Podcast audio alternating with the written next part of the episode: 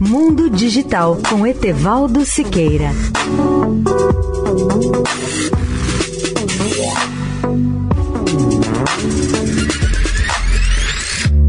Olá, ouvintes da Eldorado. A NASA deverá fazer a primeira tentativa de voo de uma aeronave controlada em outro planeta. Esse voo será feito pelo helicóptero Ingenuity, que está em Marte.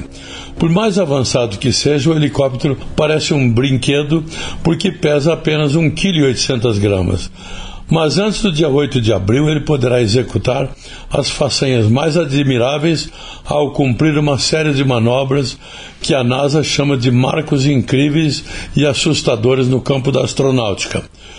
O helicóptero Ingenuity, uma pequena e engenhosa máquina da NASA, está presa à barriga do rover Perseverança, ou em inglês Perseverance, que pousou em Marte no dia 18 de fevereiro.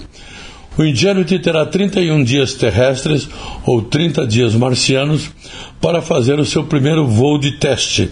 Voar de maneira controlada em Marte não é uma tarefa fácil.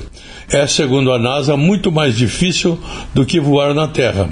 O planeta vermelho tem uma força de gravidade equivalente a um terço da gravidade terrestre, mas sua atmosfera tem apenas 1% da densidade da superfície da Terra, ou igual à densidade encontrada a 35 quilômetros acima da superfície do nosso planeta.